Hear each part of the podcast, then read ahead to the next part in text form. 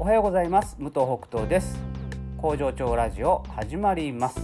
この番組はパートさんが好きな日に連絡なしで働くエビ工場パプアニューギニア海産代表武藤北斗がお届けします、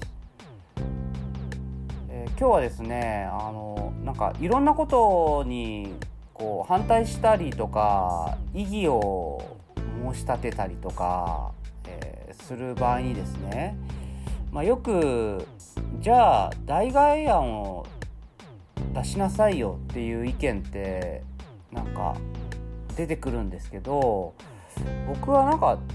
なんで代替案を出さなきゃいけないのかなって正直思ってしまうんですね。もうダメなものはダメでそのダメな理由を述べることがきちんとできていれば代替案まで考える必要があるのかなっていう気がするんですよね。なんかそのあたかもこれ、うん、それが正しいかのように言う人多い、まあ、政治の世界とかでもそうですよね野党がこう反対するとじゃあ代替案は代替案もないのになんか無責任みたいな感じの話ってよく聞きますけどもうんそこまで考える必要はないと思うんですよね。例えばまあ僕は原発を反対してる立場なのでまあ原発はダメだと。でまあ僕なりのいろんな理由があってきちんとそれは述べていてでその上でじゃあそれをやめてどうするかっていうところはまあそれこそ社会全体で考えていかなきゃいけないことだしその辞めることによってちゃんとその辞めた後の道がね進むっていうことがあると思うんですよね。でまあ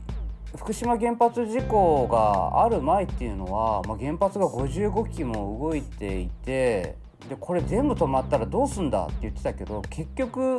止まって、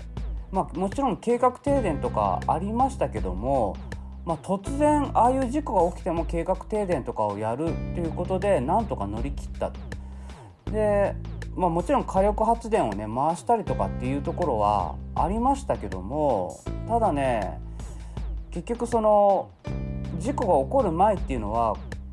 原発が止まったら絶対無理だっていう発想のもとでみんな話をしてたんですよ。だけどそれが間違いだったわけですよ。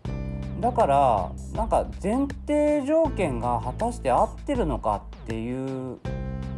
ことも踏まえて考えると僕はね代替案うんぬんとかっていうよりもまずダメなものはダメっていうことでそれは一つの意見としていいと思う。うん、でその上でじゃあどうしていくかっていうことをねまた考えるっていうのはまた別次元の話かなというふうに、思っています。皆さんはその辺ねどういうふうに思うかもしご意見などあったらあ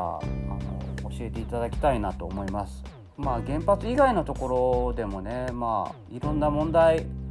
たくさんありますけどね、うん、やっぱね代替案を出さないとダメっていうその論理って結局ねなんか権力を持ってる人とか今いい思いをしてる人とかそういう人たちがそれを継続していくためになんかうまいこと踊らされてる感じがするんですよね僕は。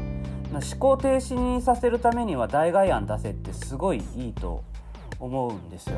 特に僕らみたいなこう市民国民みたいなその立場の人たちがね。だって原発止めるのに代替案出せって言われて一般の素人の私たちが出せるわけがないんですよねそもそも。だからそういうことを要求されるっていうのは要するに思考停止になれって言ってることのように僕は感じます。はい、じゃないとこう市民とかからこう声が上がっていて何かを変えていくっていうことはねできないと思うんですよね。うん、この国を動かすエネルギーの代替案をそんなパッと出せるんであればそんなねそんなこと言ったら学者さんとか専門家の人はじゃあいらないじゃんっていう話になっちゃうので、うん、そうではなく僕らの視点から言えることは言ってでその先どうするかってまた一緒にね考えていくでいいと思うんですよね。なんか皆さんご意見などあったら是非聞かせていただきたいなと思っております。えー、工場長ラジオは、え、ご質問ご意見などを受け付けております。えー、お問い合わせフォームからでもいいですし、えー、ツイッターのねハッシュタグで工場長ラジオ。工場長は漢字でラジオがカタカナで、えー、工場長ラジオで、えー、つぶやいていただくとこちらでご紹介させていただきたいと思います。それでは皆さんいってらっしゃい。